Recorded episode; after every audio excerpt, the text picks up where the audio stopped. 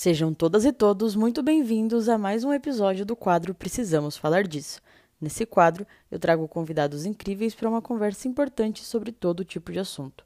Hoje o tema é vegetarianismo e veganismo e as convidadas são Babi Vioto e Nana Galhardo. Observação importante: ao longo desse episódio, a gente falou sobre escolha alimentar ser um privilégio, e eu queria fazer esse recorte. Apesar de ser um privilégio, a gente não pode tratar dessa forma, e é justamente essa a nossa problematização. Acesso à alimentação é um direito de todos que deveria ser assegurado pelo Estado. Com isso em mente, prepara o seu café e vem com a gente. Eu sou a Bic e você está ouvindo uma escuta que eu te falo.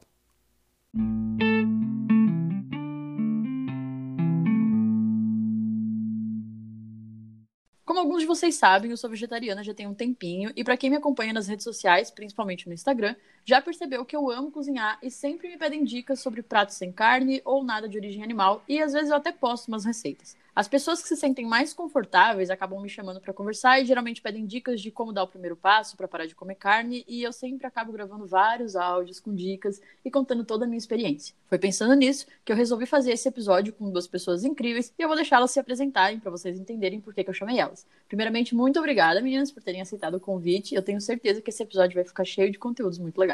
Oi, meninas. Bom, Sara, em primeiro lugar, eu queria te agradecer muito pela oportunidade de estar aqui conversando com você e com a Babi sobre veganismo, que é uma coisa que eu adoro falar sobre, adoro ler, adoro ouvir é, assuntos relacionados. Então já fica desde já o meu muito obrigada por essa oportunidade que você está dando para gente. E vamos lá, meu nome é Tayana, é, mas podem me chamar de Nana sem problema algum, é meu apelido. Muita gente da minha família, meus amigos próximos me chamam assim. Eu tenho 32 anos, sou dentista, trabalho na área e eu sou vegana há 5 anos, quase 5 anos.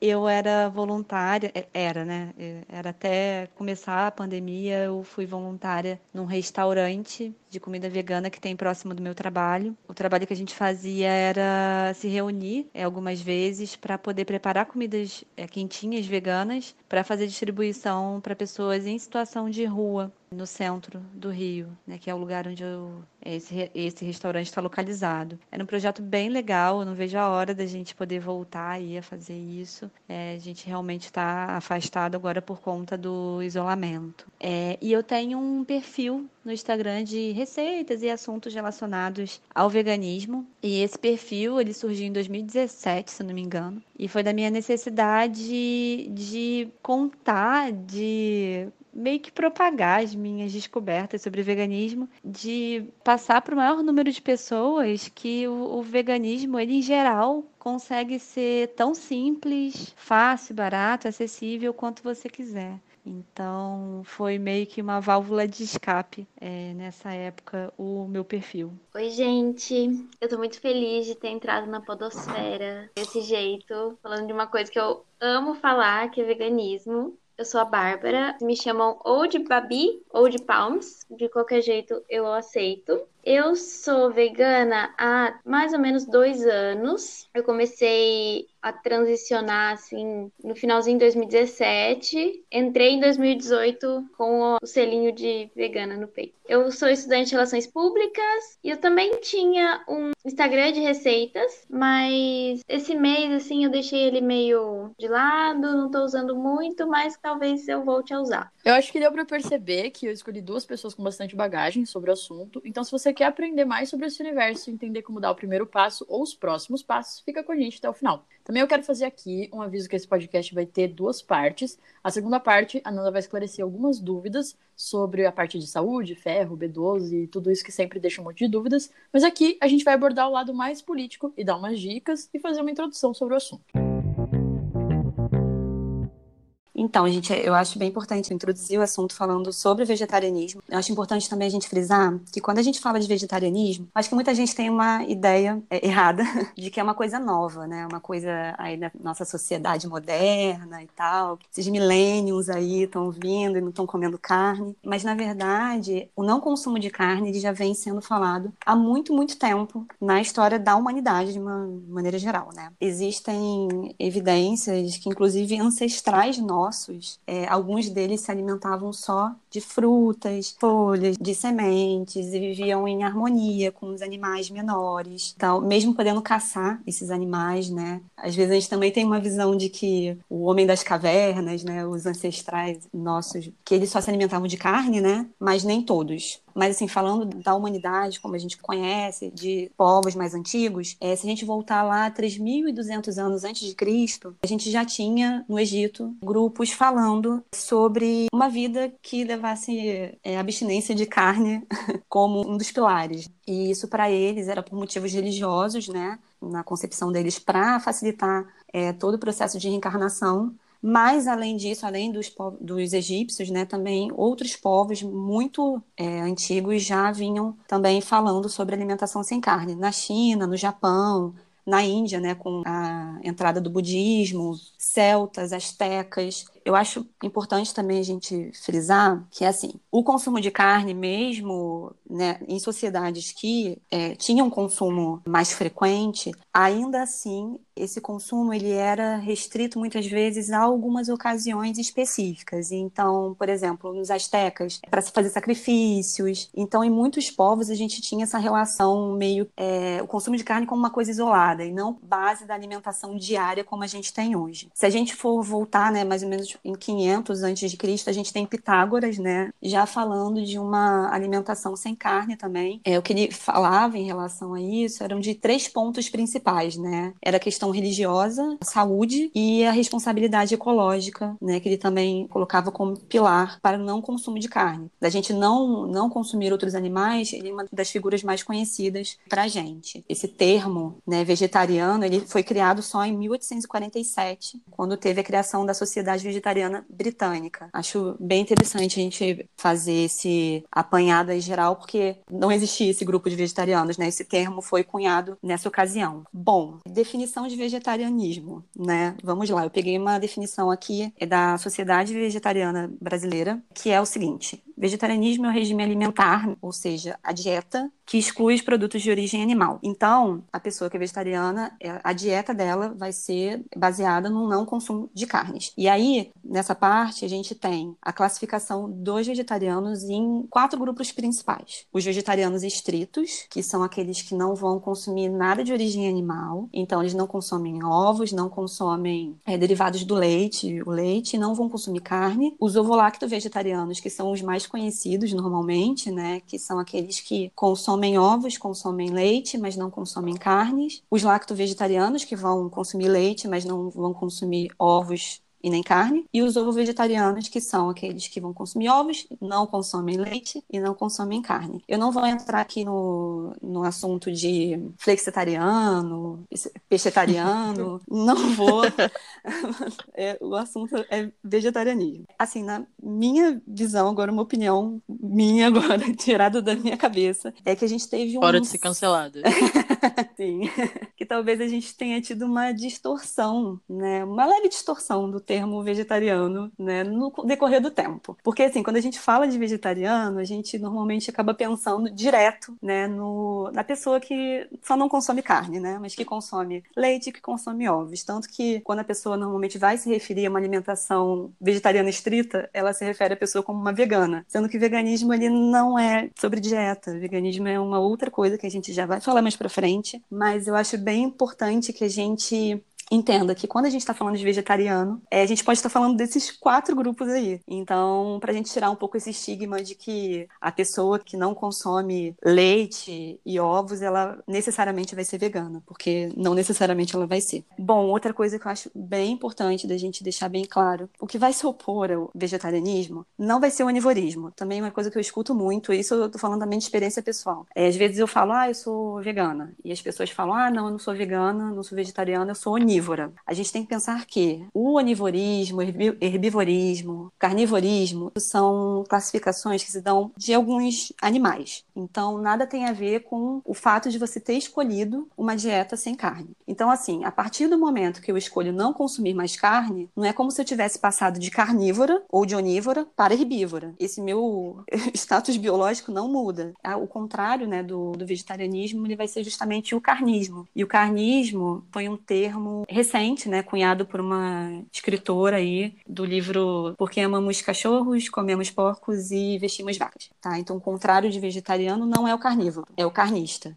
Bom, e o veganismo? Que, como a Nana já falou, não é só um tipo de alimentação. É, na verdade, uma filosofia, uma, um modo de viver. O termo vegano mesmo foi criado em 1944, na Inglaterra também. Parece que eles gostam disso, né? Por um cara chamado Donald Watson. Ele e um grupo de amigos decidiram cortar da vida deles tudo que fosse derivado de animal. Eles colocaram esse nome de vegano porque eles perceberam perceberam que o termo vegetariano não era mais o suficiente para descrever o modo de vida que eles estavam levando. Eles criaram com isso a The Vegan Society, que é a sociedade vegana da Inglaterra em 1949, definiram realmente o que é veganismo, que seria é, uma filosofia ou modo de vida que busca excluir, na medida do possível e praticável, e isso é muito importante, todas as formas de exploração e crueldade com os animais para alimentação, roupas ou qualquer outro propósito. E por isso promove o desenvolvimento e o uso de alternativas sem animais para o benefício dos próprios animais, dos humanos e do meio ambiente. Eles também colocam na definição do The Vegan Society que, em termos dietéticos, indica a prática de dispensar todos os produtos derivados ou que tenha alguma parcela de animal. O que contrapõe, no caso do veganismo, não é o carnismo, e sim o especismo, que é a ideia de que os humanos são melhores, ou é aquela ideia de que nós estamos no topo da cadeia alimentar e que a gente pode fazer tudo que a gente quiser com os animais e considerar eles inferiores a gente tem que pensar que só faz sentido a gente falar de veganismo numa na sociedade que a gente está inserido, né? Não faz sentido chegar para um indígena, por exemplo, e falar sobre veganismo com ele, porque a relação que ele tem com os animais, com o ambiente que ele está ali vivendo, com o mundo inteiro, com os, as pessoas que estão ao redor dele, é uma relação completamente diferente do que a gente tem aqui. Quando a gente fala da definição de veganismo, é importante a gente entender esses conceitos aí que a Babi estava falando. Então a gente entende o veganismo como essa tentativa de boicote nesse sistema que tem uma ideia é, massacrante de mercantilizar absolutamente tudo. É uma sociedade que é antropocêntrica, capitalista, patriarcal, é monoteísta. A gente precisa dessas lutas, dessas pautas, dessas preocupações por conta dessas opressões que são geradas dessa sociedade que a gente está vivendo, né? O especismo vai ser justamente o que a Babi estava falando, essa discriminação totalmente arbitrária, né, de seres de outras espécies. E é interessante a gente entender o porquê que a gente não deveria fazer isso, que é justamente por conta da ciência animal. Ela vai ser a capacidade de outros seres, que não só os seres humanos, de sentir sensações, né, sentimentos, de uma forma consciente. Então, vamos lá, eles vão ter percepção, assim como nós, né? Talvez uma percepção diferente da nossa, mas eles têm percepção do que acontece ao redor deles e também sentem essas sensações físicas que nós temos também. Então, por exemplo, se eu pego aqui e dou uma facada na perna, sei lá, da minha irmã, minha irmã vai sentir muita dor. Do mesmo jeito, se eu pegar e dar uma facada na perna do, do porco, o porco vai sentir muita dor. É, se um porco tiver numa situação onde ele está num lugar muito frio, ele vai sentir frio. Se ele tiver é, sem beber água, ele vai sentir sede. Isso a gente pode falar de, de todos os animais. Animais, eles têm as relações deles entre eles, entendeu? E não necessariamente são iguais as que a gente tem entre nós, entendeu? Até porque porque se a gente for pensar, as interações que nós temos às vezes com a nossa família são diferentes das interações que a gente tem com os nossos amigos, com o nosso parceiro eu acho que a gente tem que fazer uma, um exercício de não pensar na nossa, no nosso olhar como o olhar certo, né? Que deve ser seguida e aceita por todos. A partir do momento que a gente entende que outras pessoas e outros seres vivem de maneiras diferentes que a nossa, fica muito mais simples da gente entender o conceito de especismo e por que é importante a gente tentar acabar com ele. Sim, é, é isso mesmo. E a gente pode dizer que não existe um argumento válido contra o veganismo. A gente está livrando a vida de animais Não tem um porquê alguém não deveria ser vegano. E é muito importante lembrar, assim, é uma das primeiras coisas que eu gosto de deixar claro quando eu tô falando de veganismo é que veganismo não é dieta. Uma parte do veganismo é retirar os produtos de origem animal e os animais da nossa dieta. Mas a maior parte está envolvendo entretenimento, roupa, teste em cosmético, objetos que a gente tem na nossa casa. O veganismo tenta tirar de todas as formas possíveis a exploração e crueldade contra os animais em todos os aspectos da nossa vida, porque é um estilo de vida. É, a pessoa que é vegana não vai em rodeio. A pessoa que é vegana não vai comprar um sapato de couro. Também não vai usar cosméticos que testam em animais. Zoológicos particulares que compram animais para exposição. Tudo isso a pessoa vegana vai estar tá boicotando. E sobre os zoológicos, a Palmas mesmo fez esse recorte, né? Alguns zoológicos, porque as pessoas também costumam odiar os zoológicos por aí, gente. Não são todos os zoológicos que são errados, santuários não são melhores que os zoológicos. Tem muitas questões por trás disso. Tem muitas espécies que dependem de zoológicos para continuar vivendo e para continuar existindo. E, enfim, já existe podcast falando sobre isso. Quando sair esse episódio, eu vou deixar destacado um episódio muito legal falando sobre zoológicos e aí vocês podem ouvir e entender mais sobre o assunto. Assim, a partir do momento que você começa a problematizar um negócio, um assuntinho, é ladeira abaixo. Só vai vindo um monte de outras informações. São os incômodos que já existem na gente. Eu não sei com vocês, mas assim, já existia um incômodo em mim e eu não sabia por quê, não sabia dar nome para isso. E aí, quando eu comecei a pesquisar um pouco mais, entender um pouco mais sobre o assunto, que foi justamente por conta dos testes em animais, eu comecei a entender tudo isso, começou a tomar forma, né?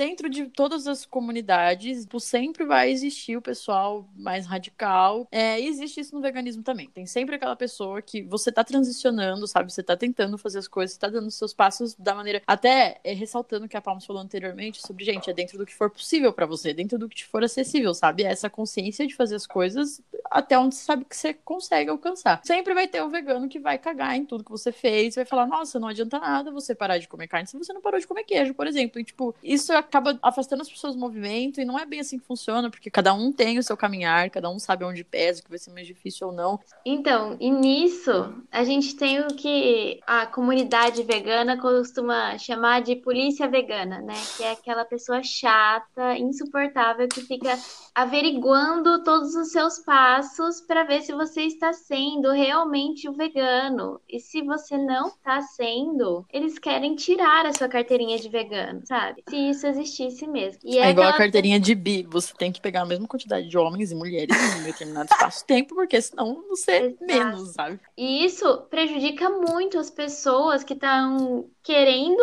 se tornar veganos, até as pessoas que simplesmente só querem participar da segunda sem carne, mas que vê essas pessoas que são essas a polícia vegana ou essas pessoas que são assim a, a vergonha do movimento, é, acabam se afastando do assunto e não querem mais conversar sobre, conhecer mais, e isso poderia trazer mais pessoas para o movimento, né? Muitas vezes quando eu estava na minha transição assim, minha mãe ficava atrás de mim assim, não, mas você vai virar vegana, mas você vai ser a chata que vai ficar brigando comigo se eu comer carne perto de você. Não, não é assim. Quanto mais a gente converse e não julgue as outras pessoas pelo que elas estão fazendo, mais fácil vai ser delas entrarem, aceitarem e compartilharem, né, das ideias do movimento. Tem a galera também, pô, chata pra caramba, sabe? Você tá lá com teu pratinho, sem falar nada, tá com um hambúrguer lá de lentilha, tranquilão, entendeu? Lá comendo. E aí chega a criatura, ah, porque não tá comendo bacon. E não sei o que. Aí você fala as verdades e aí a pessoa não gosta de ouvir. Eu entendo o que você tá falando, que a polícia vegana dentro do movimento. Eu acho que enquanto a gente fica brigando, vegano com vegano, a indústria da carne está batendo palmas de pé, a gente perdendo nosso tempo, mas tem uma galera aí que às vezes é, se afasta do movimento porque eles são chatos. Tipo, não é porque nenhum vegano chato falou absolutamente nada. Eles não querem enfrentar a realidade de sofrimento, exploração, trabalho escravo humano. Sim, eu falei dos veganos chatos, mas assim, em proporção, tem muito mais carnista chato do que vegano. Com certeza.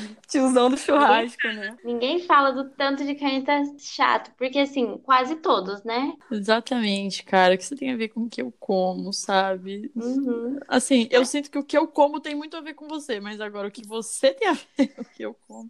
E, e rola uma necessidade, né, de da pessoa se justificar. Gente, isso acontece direto comigo. Eu sento, tô quieta, comendo. Aí a pessoa olha, vê que não tem carne. Aí vira pra mim e fala: É, nossa, eu tô vendo que você não come carne, né? É, eu já diminui bastante, mas nossa, ser vegano pra mim, sem condição. Tipo, não perguntei absolutamente nada, cara. Como se isso fosse um motivo pra você vir falar coisas. Não, né? as pessoas olham pra você com dó, do tipo, parece celibato, sabe? Olham pra você, tipo, Uhum. meu Deus, você se priva do maior prazer terrestre, sabe?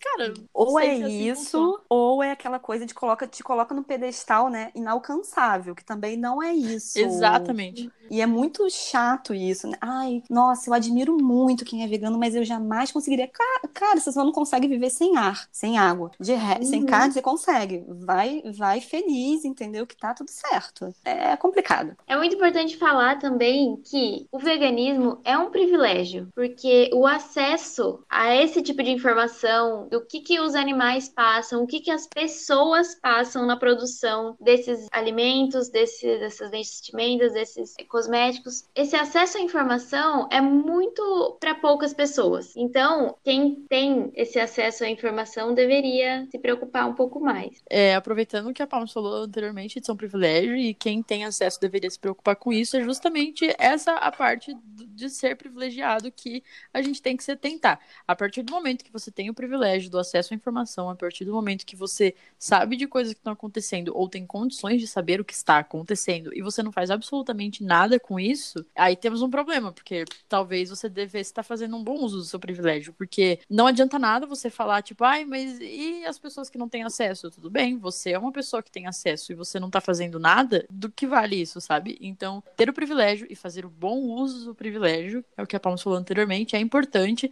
Então, você tem que olhar para esses dois lados, não adianta só você ter todo o acesso do mundo à informação e não fazer nada com isso, sabe? Você sabe que a indústria é cruel, você sabe que as coisas acontecem, e, e aí? Qual, qual- que tipo de preocupação você tá tendo com isso? Só fazer mais um adendozinho, que não é só o privilégio de você ter informação sobre o que acontece na indústria, mas também da informação do que você vai comer, sabe? Do, do, do movimento também. Porque às vezes a pessoa até sabe o que, que tá acontecendo, que é errado comer carne e tudo mais, mas ela não, não teve o acesso a esse conhecimento que seria que, talvez a um nutricionista, que é uma coisa importante na hora que você vai fazer a transição. Também esse, como eu posso dizer? Privilégio alimentar. É, É, de, de ter acesso à alimentação mesmo. Isso, de poder escolher o que você vai comer. Não, com certeza. E é isso, não é só o acesso à informação, é acesso à comida. Por exemplo, se a gente falar de desertos alimentares, né? A gente sabe que em São Paulo tem, Sertão tem também, que às vezes não chega fruta fresca, não chega hortaliça, não chega legume, mas chega o biscoitinho da Nestlé. Então, assim, que escolha essa pessoa tem? Qual é a autonomia alimentar que essa pessoa tem? E eu acho muito importante o veganismo pautar essas coisas também, porque invariavelmente quando você se torna vegano, você vai começar a se preocupar mais com a sua alimentação, pesquisar, etc. E você descobre que, assim, você não sabia comer, você nunca soube. Assim, é muito difícil encontrar um vegano ou uma pessoa vegetariana que seja que, não, eu sempre comi muito bem. Normalmente são as pessoas assim que têm às vezes a alimentação super cagada a vida inteira e aí, num determinado momento, faz a transição e aí descobre sempre comeu mal a vida inteira. Então a gente não tem, isso eu tô falando de- mesmo de pessoas privilegiadas. Não é que não se tem acesso, é que tem uma massificação da indústria, e isso de várias indústrias, da parte da pecuária quanto da parte é, de industrializado mesmo. Tem uma massificação de que você precisa daqueles alimentos, de que tomar leite para você ficar com o osso forte, comer carne para você crescer e ficar fortão e ter proteína. Enfim, toda essa massificação então faz com que as pessoas, até as pessoas que têm, poderiam ter acesso à informação, elas tenham uma informação só que errada sobre a alimentação. E essas pessoas não sabem comer. Só que aí os privilegiados têm a oportunidade de ter acesso a essas outras informações, né? Tá, como é que eu como? Agora? O que, que eu vou fazer, né? Se eu não posso mais consumir nenhum desses itens essenciais aqui que sempre me falaram que eram essenciais, né? O que, que eu vou comer? E aí você descobre um mundo de outras opções muito melhores e você aprende a comer. Só que tem uma galera que, infelizmente, realmente não tem acesso a essa informação por vários motivos. Às vezes está passando, sei lá, quatro horas dentro de um transporte público para ir voltar do trabalho, chega exausto em casa.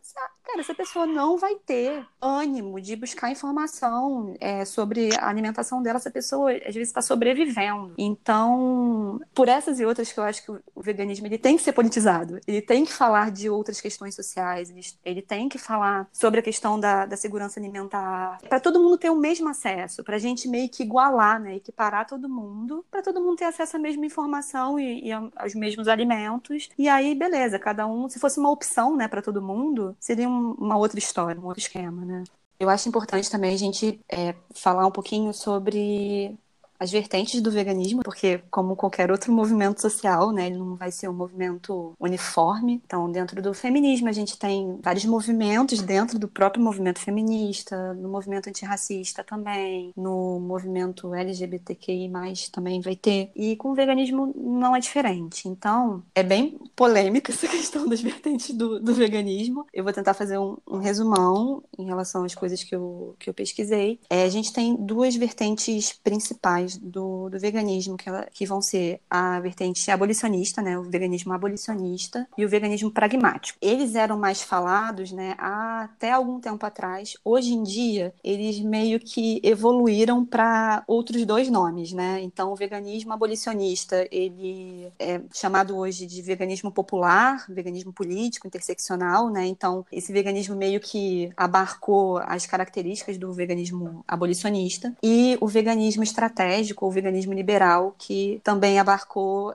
as ideias e mais ou menos ali a forma de atuar do veganismo pragmático. O objetivo dos dois é a libertação animal. Vai ser o método que eles vão usar que vão ser diferentes. O veganismo abolicionista, ele vai ter uma visão um pouco mais radical, digamos assim, da questão da libertação animal. Então, ele vai dizer que de maneira nenhuma é moralmente justificável você fazer alguma, algum tipo de regulamentação para exploração animal. Vou dar um exemplo aqui para ilustrar isso um pouco melhor. É, galinhas em gaiolas, criadas em gaiolas. Né? A gente sabe de todos os problemas em relação a isso. E o veganismo abolicionista, ele não vai lutar por gaiolas maiores, por exemplo. Ele vai lutar pela libertação dessas, dessas galinhas, pela não exploração dessas galinhas. O veganismo abolicionista, ele não vai querer que essas galinhas, por exemplo, sejam criadas em galpões. Apesar de ser melhor para elas, eles não vão meio que focar nessa, nessa transição, digamos assim. Eles vão focar no objetivo que é justamente a libertação, porque eles acham que essas práticas gradativas, né, essas é, mudanças gradativas, fazem com que a população, de uma forma geral, se acomode. Então, ao invés de você estar tá pautando ali o porquê da gente querer libertação animal, você está deixando esses animais mais confortáveis e as pessoas podem achar, de alguma maneira, que se eles estiverem bem cuidados, se eles estiverem felizes, se eles estiverem sendo é, bem assistidos, né, se for um abate humanitário, por exemplo, está tudo tranquilo explorar esses animais mais. Então, o veganismo abolicionista é um movimento que ele tenta não, não fazer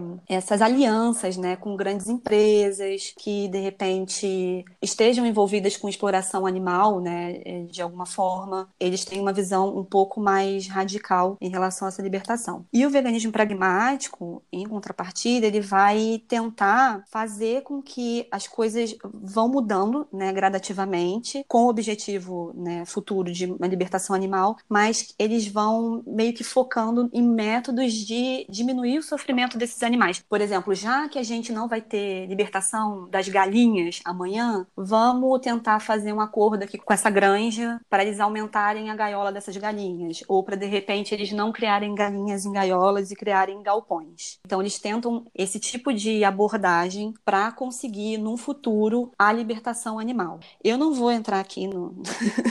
em qual que eu acho que é melhor ou pior, até porque isso é, é realmente muito pessoal, é muito divisão de mundo e, sinceramente, tem coisas em uma das vertentes que às vezes agrada, outras desagrada, então a verdade é que eu sou meio que da filosofia do cara, pega o que é de bom em cada um deles e vai fazendo o teu e tenta se organizar para conseguir o objetivo que é de fato a libertação animal, mas eu tenho que dizer que eu nesse sentido de achar que às vezes a, as pessoas de uma forma geral se acomodam quando a gente tenta fazer essas concessões, né? Eu tendo a achar a, concordar com o veganismo abolicionista, porque eu também enxergo um pouco dessa acomodação das pessoas muitas vezes. Outras vezes não.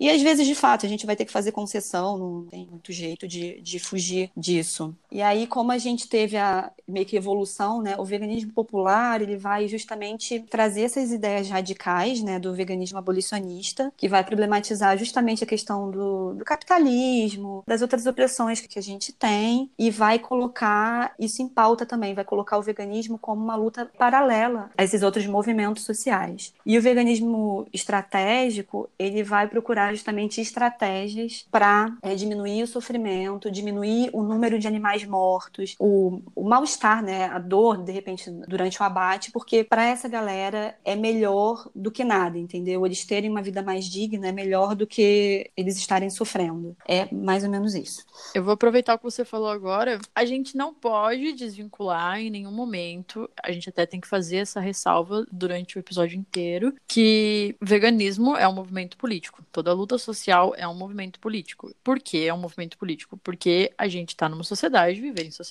é um ato político. Tudo que você faz é política, tudo que você consome, tudo que você lê, tudo que você veste, enfim. Vivendo dentro de uma sociedade capitalista, a gente tem que pegar os problemas do capitalismo, ou se não fosse o capitalismo, se fosse qualquer outro sistema, a gente tem que pegar os problemas e corrigir eles, porque isso é viver em sociedade. Você vê o que tá falhando, você vê o que tá sendo desconfortável pro coletivo e você tenta, enfim, deixar confortável para as pessoas, ou pelo menos deveria ser assim. E aí, como já foi dito anteriormente nesse episódio, a Nana falou sobre isso, a Palmas falou sobre isso. O capitalismo faz o quê? Massifica a produção das coisas, porque isso gera lucro e então é assim que funciona. Você tem que produzir mais para que no fim você consiga vender mais, consiga mais dinheiro e consiga aumentar o capital, enfim. E aí uma frase muito comum dentro disso que a Nana acabou de falar é: "Nossa, mas se a gente soltar todos os bois, então o mundo vai ser dominado pelos bois e pelas vacas e pelas galinhas e tal.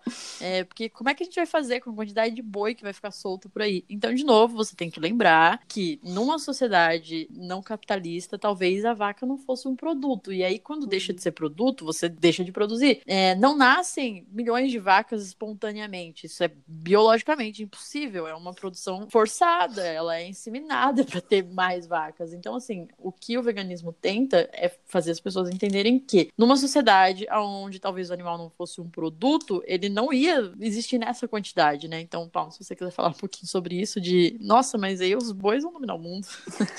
Não, eu tô contemplada com o que você falou, porque assim, que nem a Nana falou no comecinho do episódio, né? Você pegar uma realidade, por exemplo, de um, uma comunidade indígena que tratam os animais de, de, uma forma completamente diferente e que eles comem esses animais e comparar com a gente que tem uma produção em série de bicho, o veganismo é lutar contra o consumo de animais só faz sentido pra gente, não faz sentido para quem tem um uma consciência diferente da natureza. Então, tipo, é, é super antinatural você inseminar uma vaca para fazer mais, para ter mais leite de hormônio que colocam nos animais para eles crescerem e ficarem adultos em dois meses. Se você parar para pensar em como a indústria funciona, não faz o menor sentido. É, tipo, é desumano até não só para os animais que estão sendo mortos, mas para as pessoas que estão consumindo isso. Faz mal para a gente como sociedade, Não é ruim para o nosso corpo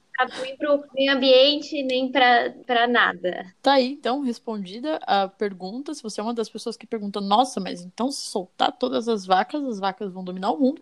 Se você tem essa consciência de que tem vacas o suficiente para serem libertas, que talvez dominassem o mundo, eu acho que você já entendeu a problematização da coisa. Eu acho que você já percebeu que então não é comum ter esse tanto de vaca no mundo. E aí você tem que ir na raiz do problema. Eu acho que assim, toda vez que você problematizar uma coisa, como o Big Bang, sabe? Você vai voltando, voltando, voltando, voltando. Então, olha para trás, sabe? Porra, tem muita vaca. Será que é normal ter tanta vaca assim num lugar onde não produzem vaca? Não, então estão produzindo vaca. Porra, o que tem de errado com produzir vaca? Será que na natureza isso ia acontecer? Não. Aí volta mais para trás. Caralho, mas essas vacas crescem muito rápido. Será que isso acontece na natureza? Então, não. Enfim, eu acho que isso também, vocês vão se sentir contempladas, eu acho, quando a gente tá comendo, por exemplo, quando você comenta que você é vegano, que você é vegetariano, ou enfim, e as pessoas falam, tipo, nossa, mas se você não come carne, você come o quê? E aí você tem que olhar pra cara da pessoa com uma certa preocupação e pensar, porra, então calma, se você não enxerga mais de uma opção além de carne, acho que o problema não é comigo, é com você. Porque assim, dentro da quantidade de coisas que existe para comer, você tá olhando para mim, você tem a falta de vergonha na sua cara de olhar para mim e falar: Caraca,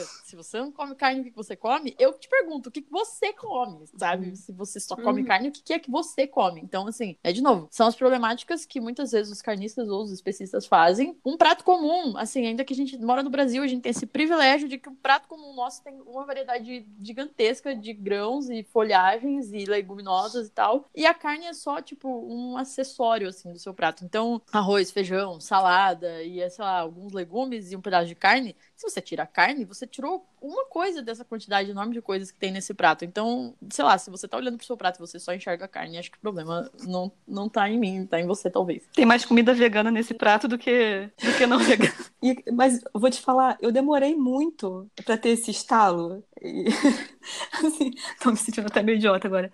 Mas, assim, até eu percebi. Quando eu percebi que eu podia. Eu, gente, eu posso ir no PF e só pedir pra tirar carne. Isso para mim foi uma descoberta.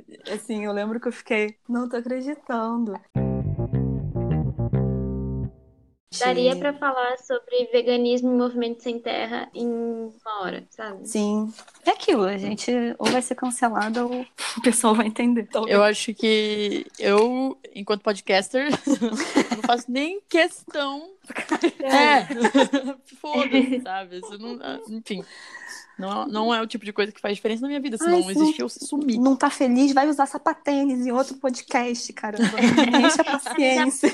Viram, né, que o arroz Movimento Sem Terra é o arroz mais barato Sim. do Brasil. Cara, tem um Sim. armazém do campo, muito perto da minha casa. Né? Eu moro no Rio, no, ali perto da, do centro. Então tem um armazém do campo e eu compro direto é, arroz lá, né? Aí eu, gente, nunca pensei. Tipo, que a galera agora ia toda pro armazém do campo comprar arroz porque tá mais barato lá. É complicado. Acho engraçado que falam tanto, né? Que é, sem terra é tudo vagabundo, terrorista, não sei o quê. Uhum. Mas aí na hora de comprar arroz barato, né? Estão tudo correndo pra lá. Só fico vendo, só observo e julgo. e julgo. então, puxando agora dessa parte mais política do veganismo, depois de a gente ter falado das vertentes dele, é falar um pouquinho agora sobre a, a intersecção do veganismo com outras pautas, com outros movimentos sociais. Eu queria juntar tudo num, num bolão para também a gente não ficar horas e horas falando sobre cada uma delas. O movimento feminista, né? O antirracista, o antitransfobia, homofobia, né? Tudo num bolo só. E eu já vou explicar por quê. É, como a gente já vem dizendo aí no decorrer do episódio, é, a nossa sociedade ela tem alguns pilares, né? Algumas estruturas aí, como, por exemplo, é a questão do antropocentrismo, do capitalismo, pipipipopó. Então, beleza, temos essa estrutura aí dando base para é, todas as, as, relações sociais que a gente vai ter. Então, na nossa sociedade, a gente tem um, um padrão, né? E esse padrão é o quê? O homem hétero, cis, é, branco. Então, qualquer outra coisa que não cumpra esse padrão pode sim virar um grupo oprimido, né? Um grupo subjugado, digamos assim. Então, por exemplo, o machismo machismo, né? Ele nasce justamente do quê? Dessa crença de que o homem, de alguma maneira, é superior, é mais importante do que mulheres. O racismo, brancos vão ser superiores aos negros. Sim, homofobia é a mesma coisa e transfobia é a mesma coisa. Não é diferente com o especismo. Quando a gente fala do especismo, a gente tem né, o ser humano como mais importante, como melhor, enfim, lá o topo né, da pirâmide em relação aos outros seres da Terra. Então, só para a gente contextualizar o porquê que a gente pode colocar todos esses, esses movimentos, todas essas opressões no mesmo bolo, porque vão ser opressões distintas, né? Cada uma vai ter suas peculiaridades, vai ter as suas formas de ser construídas, e isso, né? Por isso que tem movimento feminista, movimento de racismo, movimento LGBTQI+, e o movimento vegano, mas a estrutura que vai fazer com que essas opressões surjam é a mesma, que é justamente o capitalismo e o antropocentrismo aí barra patriarcado. Então, na verdade, é, o inimigo que a gente quer combater é o mesmo. Por isso que a gente, quando fala de veganismo como, como movimento, como um movimento também para se aliar a esses outros movimentos sociais, a gente está falando justamente por conta disso. O que vai oprimir as mulheres, o que vai oprimir os negros, os homossexuais, os, os transexuais, vai ser a mesma estrutura que vai oprimir os animais também. Pegando o gancho agora, só mudando um pouquinho o movimento, né? Sobre o movimento sem terra, assim, e antes que todo mundo arranque os cabelos, né? Porque a gente tem uma às vezes, uma visão errada de que a galera do MST, né, as pessoas que fazem parte do movimento Sem Terra, são terroristas, são vagabundos, são aproveitadores, são, enfim, uma série de coisas. E isso, na verdade, é o que a mídia quer que a gente acredite, né? Que a mídia, a grande mídia que eu digo, né? E essa grande mídia ela vai ser financiada pelos pecuaristas, pelos, pelos latifundiários, justamente essa galera que quer que a gente acredite que essas pessoas são pessoas ruins, né? Então, eu acho que uma coisa bem importante da gente fazer é já de cara desmistificar todo esse, esse imaginário que a gente tem em relação ao movimento sem terra. O movimento sem terra é um movimento social que ele vai lutar pela democratização do acesso à terra, né? Ele já existe há muito, muito tempo, se eu não me engano, mais de 40 anos. Ele vai lutar contra essa concentração fundiária que a gente tem. Hoje em dia, a gente tem que pensar que cerca de 50% das terras que a gente tem no Brasil, né, elas estão concentradas em menos de 1% das pessoas, né, que poderiam estar tá fazendo uso dessa terra. Então, assim, é muita discrepância. E a gente tem que entender também que o movimento sem terra, ele é nosso, o veganismo não é uma pauta do movimento sem terra, tá? Mas eles são nossos aliados porque o que que o movimento sem terra quer? Eles querem terra para produzir alimento. De onde vem a maior parte do alimento que chega na mesa de todo mundo? Dos produtores familiares, né, dos pequenos produtores, da agricultura familiar, que é justamente essa galera que está lutando lá por um pedaço de terra, que tira o seu sustento dessa, dessa produção, é, dessas pequenas propriedades. Então, quando a gente tem essa, essa aliança né, do, do movimento vegano com o movimento sem terra, a gente só tem a ganhar, porque o movimento sem terra ele também vai lutar por um alimento sem agrotóxico, ele também vai lutar por essa concentração ser menor, então, para você ter uma competitividade ali maior, porque acaba que muitas dessas pessoas que acabam conseguindo comprar o seu pedaço de terra, né? Eles muitas vezes não têm como, como bancar durante o tempo, né? Então, porque não tem como você competir, às vezes, com um grande latifundiário. Como é que você vai produzir é, soja em pequena escala, um produtor de soja lá, orgânica, pipipi, papapá, se é, o cara tá usando agrotóxico e o cara que vende a sua semente vai vender o, o agrotóxico e a sua semente só vai dar uma vez por ano, digamos assim. Então, muitos deles não conseguem nem se manter nessas terras produzindo pra gente que vai consumir, né, para o Isso eu estou falando de maneira geral, não só vegano, tá? Todo alimento que chega na mesa do, das pessoas que estão que comem carne é 70% desses pequenos produtores. Então a gente só, só tem fazer um recorte aqui, embora você, pessoa que está ouvindo que talvez coma carne, ache que não, a sua alimentação majoritariamente depende da terra. Mesmo que você coma carne, você depende de grãos, você depende de vegetais, você depende de folhagens, você mais carnista que você seja, você pode assim almoçar e jantar carne todos os dias da sua vida. A base da sua alimentação são os grãos e etc. Então é por isso que ela tá falando disso, de alimentação como um todo. Mas pode continuar, né? Não, é bem, é muito importante. Inclusive, deixar aqui um OBS, que eu escuto muito isso também, galera falando: ah, mas você é vegana, então você. Ah, coitada de você, come um monte de agrotóxico. Gente, agrotóxico, tá? Ele fica acumulado nos tecidos gordurosos da, da, da carne carne. Então, você, bonitão, que tá aí comendo carne pra caramba, você tá consumindo mais muito, muito, muito mais agrotóxico do que eu que tô comendo só o agrotóxico diretamente do, do vegetal que eu tô consumindo. Então, né, tirar essa ideia aí também que, que rola muito, é, essa ideia aí que a galera tem muito também, de que, ah, só porque tá, tá comendo um monte de vegetal, então tá se entupindo de agrotóxico. E outra, importante também, que a gente já falou, é, não é porque você come carne todo dia que você se tornou um carnívoro. Meu amor, tem coisas que, assim, a maior parte das coisas, das vitaminas, dos minerais, a gente não encontra na carne. Então, assim, se você fizer uma, uma alimentação baseada em carne, em ovo, em leite, que seja, você não vai conseguir cumprir todo o aporte nutricional que você necessita. Mas, enfim, não é meu, meu papel aqui falar sobre isso. Só para deixar bem claro e não ficar nenhuma, nenhum ruído de comunicação aí. Ver se as e pessoas essa entendem. conversa, essa conversa vai acontecer. Inclusive, previamente, eu já vou fazer aqui um, um grande parênteses. Eu conversei com a minha prima sobre falar, né, um pouco mais da parte nutricional e tal, e ela falou: vou ser bem sincera com você, eu não posso deixar de falar a importância da carne, mas enfim, é só para falar para vocês que a gente entende a importância da carne, porque a gente comentou, existem grupos diferentes, existem sociedades diferentes, culturas diferentes, pessoas que não têm acesso à escolha. A gente sabe que carne é importante dentro de um certo contexto, mas de novo é aquele papo de privilégio. Enfim, vamos falar sobre, sobre isso um pouquinho mais tarde, né, no próximo episódio.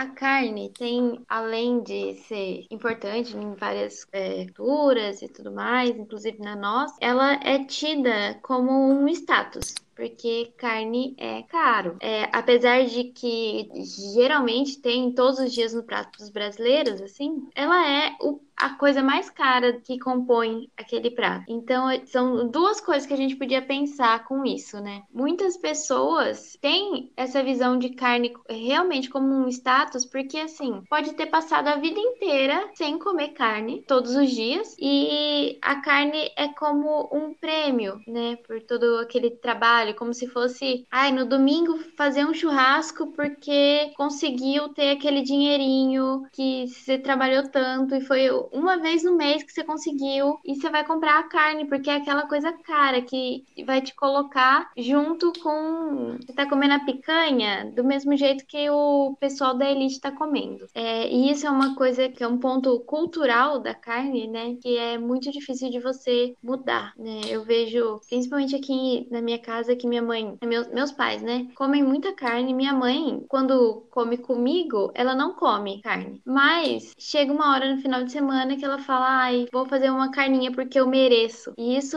não é uma coisa que você que a gente vai conseguir mudar na sociedade de uma hora para outra. A gente tem que ver todas as realidades e o, das pessoas e do passado daquelas pessoas também. Porque muitas pessoas que quando eram mais jovens ou num, num passado assim foram mais pobres, não tinham esse acesso à carne, ou que era muito difícil ter isso, ou que tinha só, por exemplo, no Natal, que era que minha mãe costuma contar para mim. E agora que pode, tem aquela sensação, né, que tipo, ah, eu nunca pude comer isso, mas quando chega a minha vez de ter esse acesso, ter esse privilégio que seria a carne, eu não vou comer. Então é uma é um, um ponto muito difícil da gente, um ponto cultural muito difícil da gente pensar na hora de Sim, falar tem... sobre o veganismo. Tem que ter muito cuidado, né, empatia para falar com essa galera. Eu acho que vale a gente também refletir sobre quem deve falar com essas pessoas, né? Porque, por exemplo, a sua mãe, né? É muito mais simples, de repente, você chegar e tentar conversar com ela, né? Você consegue ter essa consciência de, do porquê, né? Dela ver a carne como esse estado. Mas é mais simples você chegar, você conseguir, sendo filha, conseguir conversar com ela, que tem noção de todo o contexto que vocês estão inseridos, tem alguma noção do contexto que ela esteve inserida na infância, na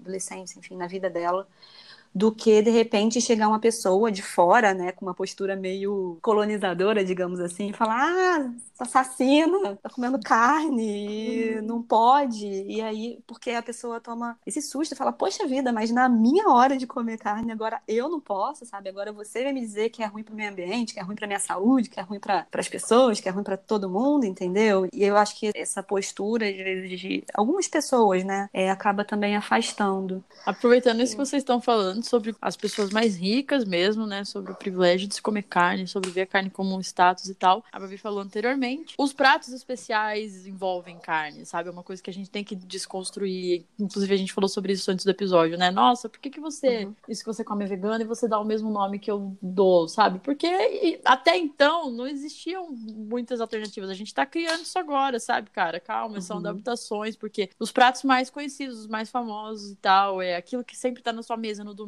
que, o que rola no Natal, não são pratos veganos, de fato. Eles são pratos que envolvem bastante carne, que envolvem bastante produtos de origem animal, enfim. E aí, entrando um pouco nisso, também rola toda a parada do, do memória afetiva, né? Brincar com Sim. comida é uma parada muito difícil, porque rola muito de memória afetiva. Eu acho que deve ser, imagino que deva ser o período mais difícil do, de transicionar, assim, é você achar adaptações para pratos que você gostava tanto, ou coisas que você tinha um carinho especial, sabe? É, sei lá, aquela macarronada bolonhesa que a minha avó fazia, e você até você conseguir adaptar a isso. Então, tem todos esses processos, todo esse tempo, e aí casando de novo com outras coisas que a gente já falou anteriormente, a polícia vegana, sabe? Então, assim, cada um no seu tempo, cada um no seu passinho. É importante que as pessoas entendam tudo que tá rolando em volta.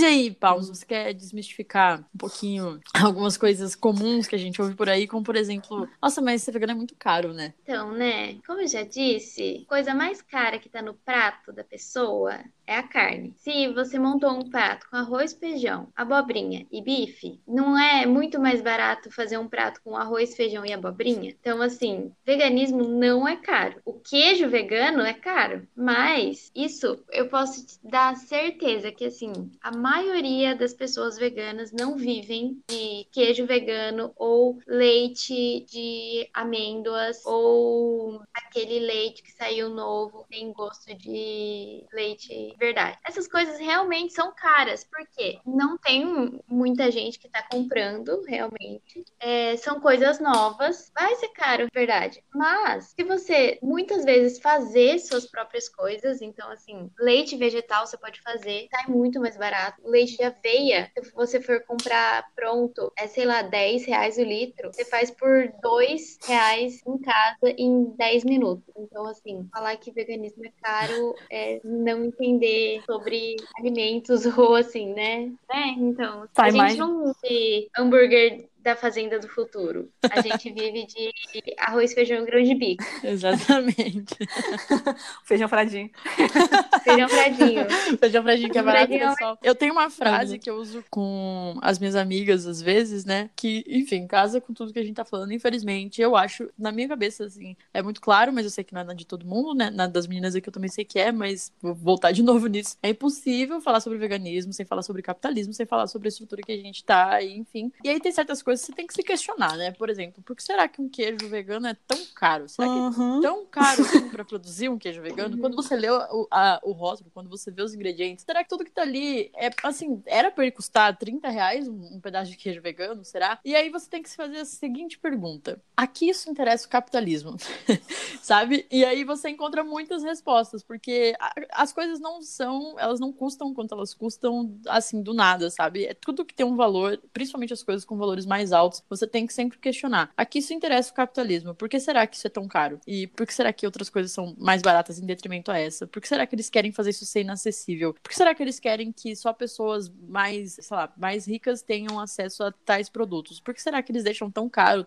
tais produtos? O que, que eles ganham com isso ou não? E aí a gente entra num pilar importantíssimo do capitalismo, que é o agronegócio. Enfim, não vamos falar sobre isso porque vai dar um episódio de horas, mas eu vou. Eu acho importante também não entregar informação mastigada. Você agora agora, pause esse episódio e reflita. Olhe para o teto e pense, agronegócio, o que será, né? Que tem coisas assim, produtos veganos são tão caros. Vou soltar outra pergunta aqui também, para nesse momento de reflexão. Por que será que a carne ultraprocessada, que seja, ou o queijo mussarela, que a gente não sei, não sei nem se a gente pode considerar queijo, é tão barato? Não, vamos, não Fica... estamos falando do período agora, porque a gente sabe que aqui a grama da mussarela tá 50 reais, é, mas assim, não, de mas, maneira geral. Mas, é, o queijo usado no sal salgadinho, por que, que ele é tão barato? Então, fica aí o questionamento. Exercício tipo... de reflexão. Não vamos entregar essa informação pronta para vocês. Pensem, pensar é importante.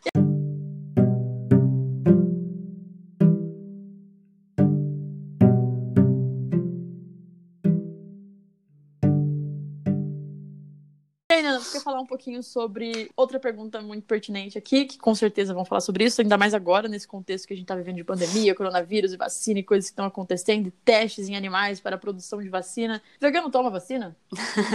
Vegano deve tomar vacina, gente, pelo amor, pelo amor, preste atenção. É veganismo, não é anticiência, tá? A gente tem que caminhar ali lado a lado. A ciência não, entendeu? Não dá para excluir as coisas. Uma coisa é, ah, mas a vacina vai ser testada em animais. Sim, gente, mas existe nesse contexto que a gente está possibilidade de, de ter uma vacina não testada em animais? Não. Vegano morto faz revolução? Não. Então, vale mais a pena tomar a vacina, ficar vivo, entendeu? Lutar pela libertação animal para a gente não precisar usar animais na, em teste de vacina no futuro. Então, é isso. Eu acho que já está respondido. É aquilo, né? É dentro do possível e do praticável. Exatamente. Então, se não existe um remédio, uma opção para você que não seja testado em animal, tem que usar o que tem, né? E às vezes essas perguntas vêm de uma galera que exigem um purismo, sabe? Nosso, que às vezes eles não têm, eles não, as pessoas nem se questionam das coisas da própria vida e aí vão questionar: "Ah, não, mas você não é vegano não porque você toma vacina, vacina testada em animal. Ah, não, você não é vegano não porque você anda de ônibus e pneu do ônibus é feito com Você sabe, gente, mas, meu Deus do céu, não estamos nesse como, é como é que eu posso fazer para gerar o menor impacto possível na vida dos animais, do, do meio ambiente, essas coisas todas? É, sei lá, tirando a carne do meu prato, é tirando leite, tirando o ovo, é comprando de pequenos produtores. Então, beleza, a gente vai fazendo, dando esses pequenos passos. Não precisa ser 880. Não é porque você não pode fazer tudo que você não vai fazer nada, né? Exato. Nossa, essa frase é muito boa. Não é porque você não pode fazer tudo que você não vai fazer nada. Eu fico de cara, né? O pessoal fala que é o topo da cadeia alimentar, né? Eu fico me perguntando é, de onde as pessoas tiram essa ideia, né? Porque quando a gente pensa a no topo da cadeia... né? Exatamente. Eu fico imaginando Amor, você... jogar aquele, sei lá, aquele, aqueles episódios largados e pelados.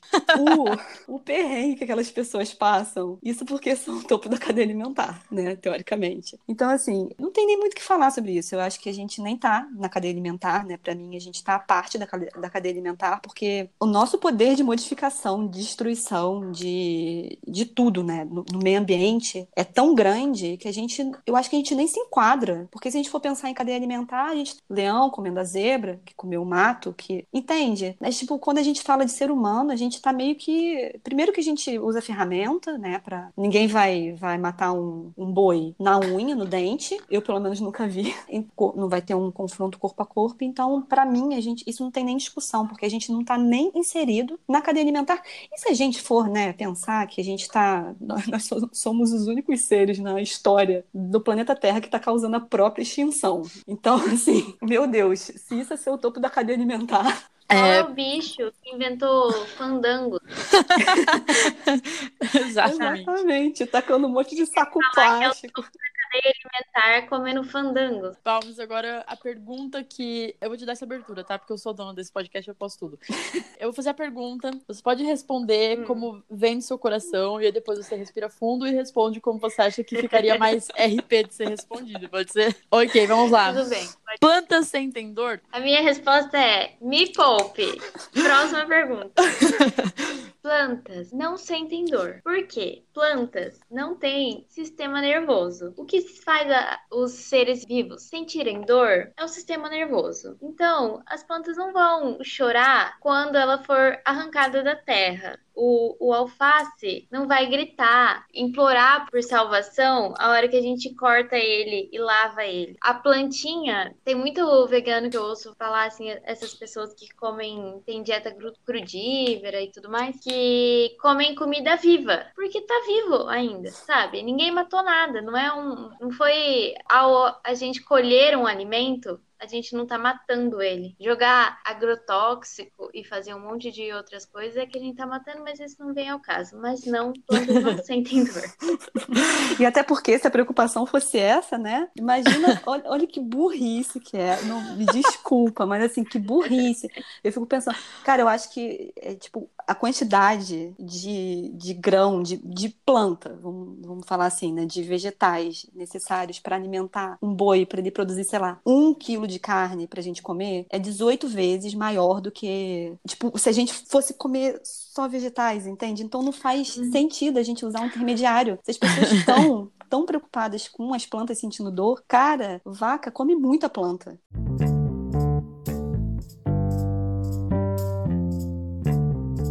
É, enfim, agora pra. A gente tá chegando aqui, né, no final do episódio. E aí, se você teve a paciência de ouvir até aqui, parabéns. Primeiro, você tá muito bem informado. Eu acho que a gente conseguiu fazer aí um grande arremate de coisas muito importantes que precisam ser, de fato, escutadas. Não à toa, o nome desse quadro no podcast é Precisamos Falar Disso, porque eu trago assuntos que eu acho que são necessários serem falados e escutados, eventualmente. E aí, muita gente pergunta, né, uma dica de como se tornar vegano e como se tornar vegetariano. Enfim, a gente sabe que é um processo que cada um tem que ter, você tem que se autoconhecer você tem que olhar para os seus limites e tal. Mas a gente tá aqui, então a gente vai tentar ajudar. Cada uma de nós vai contar a história de como foi a transição, como, como eu me tornei vegetariana e como elas se tornaram vegetarianas e posteriormente veganas. E aí, quem sabe, isso pode te ajudar de alguma forma. A gente pode dar algumas dicas também do processo de transicionamento, mas de novo lembrando que são dicas particulares, porque às vezes funcionou para mim, não funcionaria para você, enfim, são só dicas, porque vai que talvez eu tenha feito alguma coisa que você pense, putz, verdade, posso começar por aí. Enfim, a gente só vai fazer esse apanhadão geral. Eu vou contar um pouquinho da minha história história. O que rolou? A minha família come muita carne, dos dois lados, tanto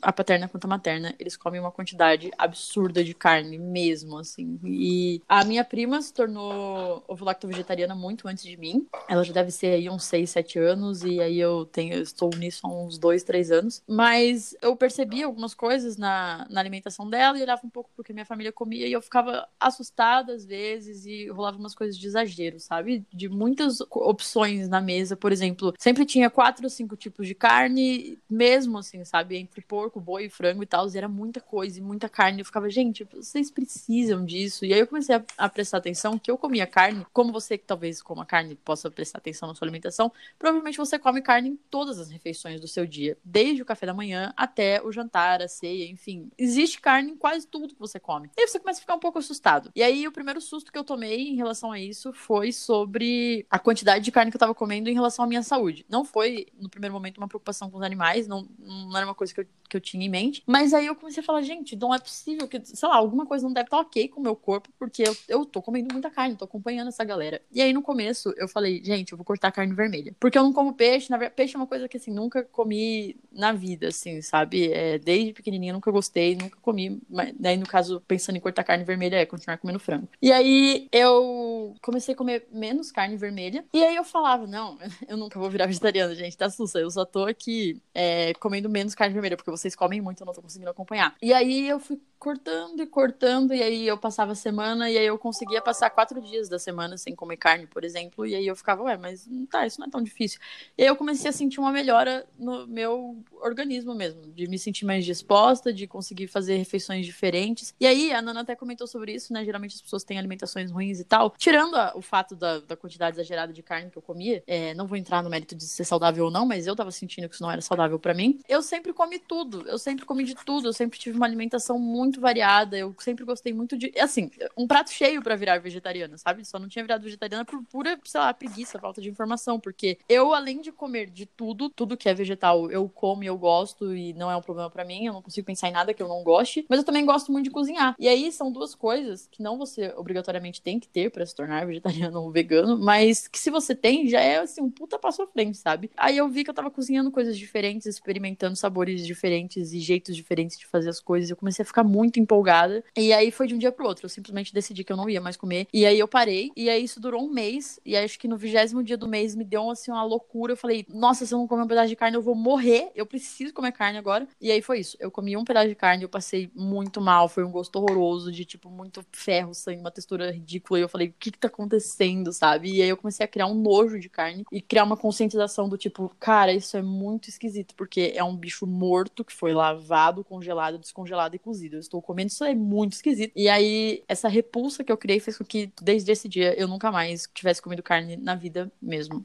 E aí estamos aqui agora, transicionando para o veganismo, aí eu evito, enfim, aquelas questões que eu falei antes, mas ainda não parei completamente com os derivados. Ai, gente, que maravilhosa. Engraçado que tem algumas, alguns pontos aí que você falou que são, foram bem parecidos com, com a minha transição, né? Na verdade, eu sempre também comi, minha família, de uma forma geral, sempre comeu muito bem, né? Coisas todas vegetais e frutas e legumes. A gente sempre teve uma alimentação bem variada. Na verdade, eu sempre tive problemas com, com carne, né? Eu sempre fui muito fresca é, para comer carne. Não gostava muito da textura, do sabor, assim, só de algumas, algumas partes, assim, e tal. Então, a carne, na verdade, não foi nem o meu grande problema aí de é, superar. Mas é aquela coisa, eu era completamente viciada em queijo e laticínios de uma forma geral, né? Eu comia bastante ovo, eu trocava tudo por ovo frito, né? Assim, qualquer coisa por ovo frito, com arroz e feijão, mas eu gostava muito, era muito viciada em, em queijo. Então,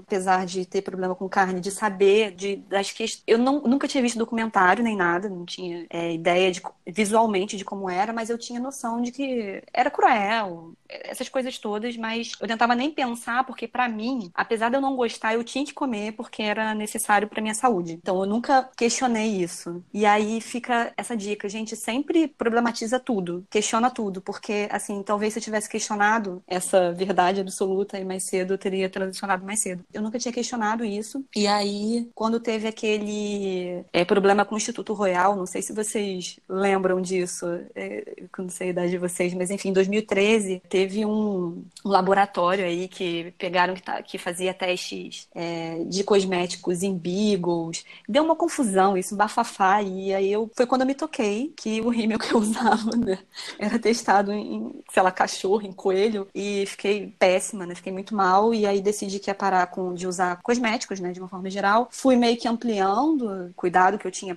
de consumo em relação a tudo. Eu já não usava muita coisa de couro, não me preocupava muito, não era uma questão para mim. É, nunca gostei gostei muito, nunca foi, é, valorizei muito essas coisas, então não foi uma grande questão, mas carroça, andar a cavalo, ah, sei lá, circo, essas coisas eu comecei a entender por que, que eu achava tão esquisito, né, e comecei a parar também, e até que uma vez um ex-namorado meu é, falou que eu era muito hipócrita porque eu não usava nada testado animal e tal, mas eu comia carne, e aí eu falei para ele, né, pô, mas eu como carne porque eu preciso, não preciso usar rímel, mas né? Hum. Eu posso, não posso ficar sem comer. Mas ficou por isso mesmo, sei lá, passou mais um ano, assim, mais ou menos. E aí eu fui procurar saber, porque eu sabia que existiam vegetarianos, né, no mundo, e não via ninguém morrendo por falta de proteína, nem por falta de nada. E fui ver se a gente realmente precisava comer carne para sobreviver. Obviamente descobri que não. Tinha uma grande descoberta, aos, sei lá, 27 anos. E aí decidi que ia parar de comer carne. Aí em setembro de 2015 parei de comer carne, buscando receita vegetariana, porque eu também não cozinhava nada né? Tive que aprender tudo do zero. Buscando receita vegetariana, eu comecei a me deparar com muitas receitas veganas e comecei a meio que, gente, ué, mas por que que galera não usa leite, não usa... Isso aí não tinha ideia mesmo da crueldade envolvida nessas outras, nesses outros setores, né? E aí, quando eu comecei a ficar sabendo, quando eu né, comecei a pesquisar, comecei a me deparar com essas coisas, eu fiquei horrorizada. Eu falei, não, não dá mais não. Pra mim não dá mais não. E aí cortei em outubro, né? No mês seguinte eu já cortei os derivados, né? Óbvio, em algumas situações cai, é, caí em algumas armadilhas aí da vida. Mas assim, a partir de outubro já não entrava mais nada de queijo, nem de leite, nem de nada assim pra mim lá em casa, pelo menos. Então, foi essa minha transição. E aí é só ladeira abaixo, né, gente? Só, só piora. Então, a minha foi assim: fui totalmente influenciada pelas blogueirinhas gringas do YouTube. Eu também, quando era criança, até, tipo, adolescente, né? Eu parei de comer carne, eu tinha 15. Assim, mas eu fui, comecei a parar, eu tinha uns 14. Então, até essa época, eu era, assim, conhecida da família por amar mesmo carne. Meu pai até brincava comigo quando eu era pequenininha pequenininha, eu ficava querendo comer gordura da carne, sabe? É, é um horror. Eu assistia muito vídeo no YouTube de umas meninas gringas. E eu não sei porque, assim, começou assim em 2014 por aí. Todas as meninas que eu seguia lá começaram a virar vegana. E eu comecei a me interessar sobre o assunto e saber por que, que elas estavam todo mundo virando vegana e postando é, receitinhas de comida vegana e vídeo do que, que elas comeram e era tudo vegano. E eu fui começar a pesquisar e aí eu passei a diminuir a minha a quantidade de carne que eu consumia. Por conta de eu ser muito nova e minha mãe não entender também muito isso, eu não conseguia assim parar, né, na velocidade que eu queria. Então foi bem devagar. Eu primeiro parei com carne de vermelha, né? E aí fiquei comendo frango e peixe alguns meses. Aí depois eu parei com frango e fiquei meses só comendo peixe. Eu ia no McDonald's e comia McFish. Eu acho que eu era a única pessoa que comia isso.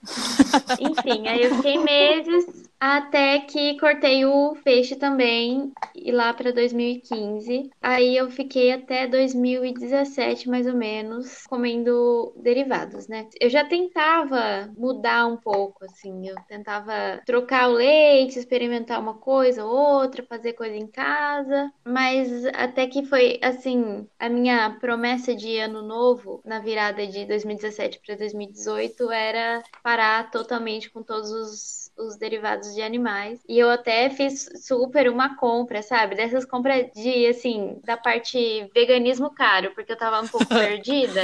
Tipo, último dia de 2017, fiz e falei assim: olha, vou entrar em 2018 super vegano.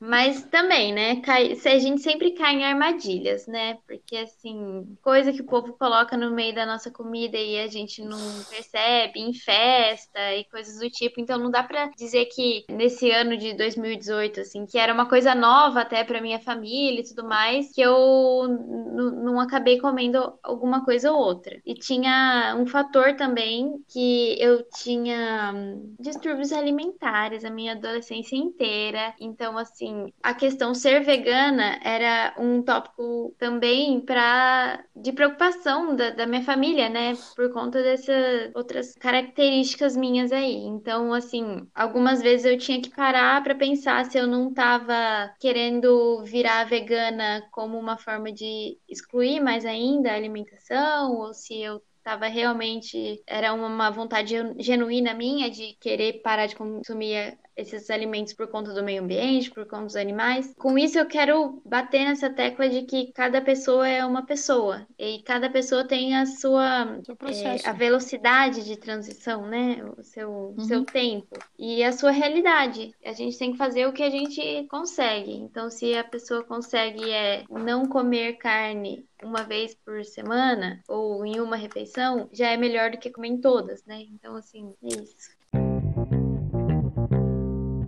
Tudo bem, vamos supor que agora que você chegou aqui, você entendeu que é um processo, que cada um tem o seu, os seus passos para alcançar, mas vocês viram que o fim é o mesmo. A gente tenta alcançar as mesmas coisas, mas você tem que ter um autoconhecimento para saber o que vai funcionar para você ou não. Geralmente, as pessoas falam para mim: "Putz, mas eu não como nada, não como nenhum legumes, e agora o que que eu faço?". Bom, eu sempre falo pros meus amigos que têm vontade, né, de provar coisas diferentes, eles realmente querem assim ampliar o paladar deles, que existem muitos jeitos de se preparar um mesmo alimento. Você não come come cebola como come maçã. Você não come, não, não, morde ela crua. E, enfim, você pode fazer ela caramelizada, ela assada, ela frita, ela refogada. Enfim, existem N maneiras de se preparar um mesmo alimento. Isso não vale só pra cebola. Não é possível que dentro dessa gama de possibilidades você não vá gostar de uma ou meia, sabe? Então, prova jeitos diferentes de se fazer aquilo. Às vezes você não gosta de um determinado alimento preparado de uma determinada maneira. E isso também casa muito com a parte de, ai, mas eu não sei cozinhar. E agora? De novo, vamos entrar naquela questão. Você provavelmente já está numa vida adulta e talvez devesse se preocupar com isso. É, então se preocupe em, em, aprender a cozinhar, não vai te matar, sabe? Aproveita agora que a gente está de quarentena. Não estou falando de ressignificar a quarentena, pelo amor de Deus, mas assim, aproveita que é um momento que você está mais tempo dentro da sua casa é, e vai pra cozinha às vezes, cara. Faz coisas assim básicas e tenta experimentar e tenta conseguir ver formas diferentes de preparar alimentos diferentes. E é isso, sabe? Vai testando, vai provando, vai conhecendo, vai se conhecendo, vai vendo o que você gosta, o que você não gosta. É muito gostoso quando você desenvolve essa habilidade, assim, de, de cozinhar e conhecer coisas novas. É, da minha parte, de ajuda que eu posso te oferecer, né, de dica para transicionar, é isso que a gente já falou. Faz segunda sem carne. Faz uma segunda vegana, obviamente, né? Só a parte de alimentação, a gente não tá falando de um, de um todo, porque isso é um processo, mas assim, tenta não consumir os derivados um dia da semana e depois amplia para dois, depois para três, e aí quem sabe você consegue fazer isso um mês com mais fluidez. É... Mas é isso, acho que as minhas maiores dicas são essas. Sempre prove comidas diferentes, amplie o seu paladar antes antes para você não ficar doente, realmente. Coma coisas diferentes, conheça pratos diferentes. Tenta aprender a cozinhar, tenta ir devagarzinho no seu tempo, enfim. As minhas dicas são essas. Vocês querem acrescentar alguma coisa? Eu acho que assim também. É, esse negócio da comida, eu estou super contemplado com o que você falou. Minha dica é tompeiro, sabe?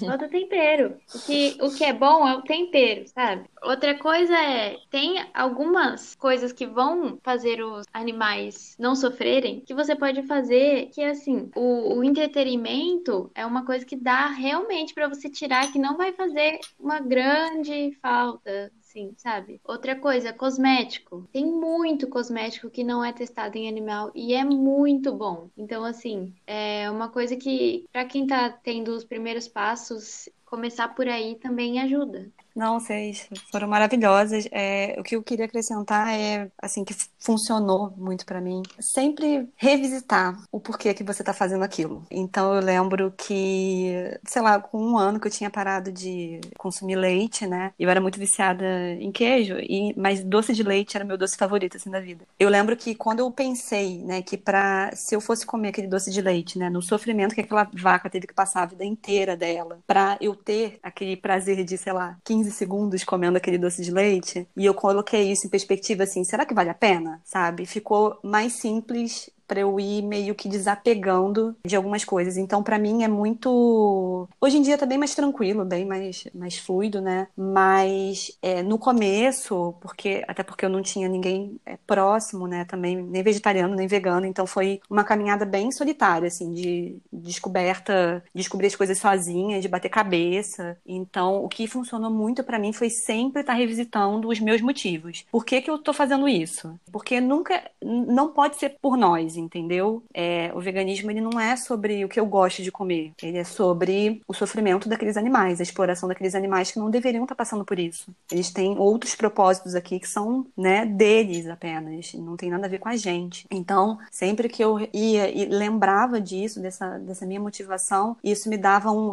respiro, né, para eu continuar trilhando. E outra, gente, de verdade, assim, falo isso do fundo do meu coração e muitas pessoas já é, que fizeram transição e tal também falam a mesma coisa. Depois que você passa por esse período de adaptação, você fica, gente, por que, que eu não fiz isso antes? Porque é muito mais fácil do que a gente imagina. Eu, quando é, tirei os derivados, eu achei que fosse, enfim, fiquei assim, gente, como é que eu vou fazer agora, né? Porque é isso, não sabia cozinhar, né? E eu não sabia nem como eram os processos das comidas preparadas normalmente. Eu tive que aprender tudo do zero. Mas, assim, é muito mais fácil. E cozinhar vegetais é muito mais fácil. Fica aqui a dica. Eu aprendi a cozinhar, então qualquer pessoa consegue. a, minha, a minha prima, inclusive, eu vou até trazer essa discussão. Ela falou sobre isso esses dias. Ela viu um post no Instagram, ela me mandou. Ela falou: Cara, é verdade, por que, que a gente não fala sobre isso? Ninguém fala sobre como é mais fácil você lavar uma louça de um vegetal do que você lavar uma louça de um bife. E também ninguém mais fala sobre o cheiro, né? Toda a situação que se cria dentro de uma casa, de um contexto, para você comer uma coisa de origem animal. Então, pensem Sim. nisso também, crianças. Lavar um, um, prato de qualquer vegetal é muito mais fácil do que lavar um prato. Cara, lavar um dele. pote de pasta de amendoim vai ser mais tranquilo do que lavar um, uma frigideira que você fritou bife. Vai por mim. Vai por mim.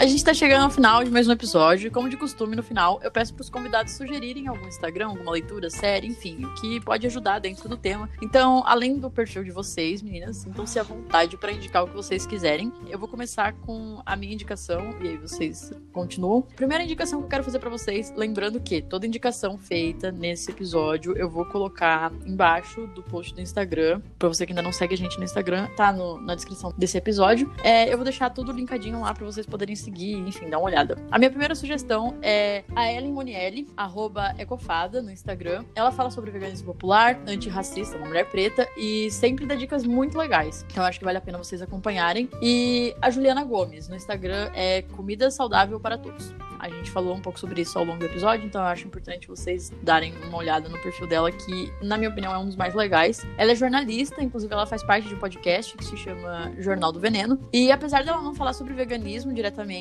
ela comenta sobre isso às vezes, mas enfim, não é a pauta do assunto. O Instagram dela é repleto de dicas, tem receitas, muita reflexão sobre agronegócio, por exemplo, que é uma coisa que a gente falou. Então eu acho que são dicas muito importantes. Posso dar três Instagrams? À vontade. Eu amo essas pessoas que eu vou indicar aqui. A primeira é o arroba dela é Cebola na Manteiga e o nome dela é Carol Dini. É muito legal o Instagram dela. Ela faz umas comidas assim, sabe, slow food, bem assim, muito poético o Instagram dela. É maravilhoso. O outro é uma gringa, mas é que assim, olha, o repertório. Você pega as receitas dela, traduz e faz. Porque assim, é muito. Nossa, eu fico assim, babando nas comidas. E ela chama Rachel Ama. E o arroba dela é Rachel Ama também. E um outro Instagram que eu gosto bastante é o arroba afro.soul. Caroline Costa.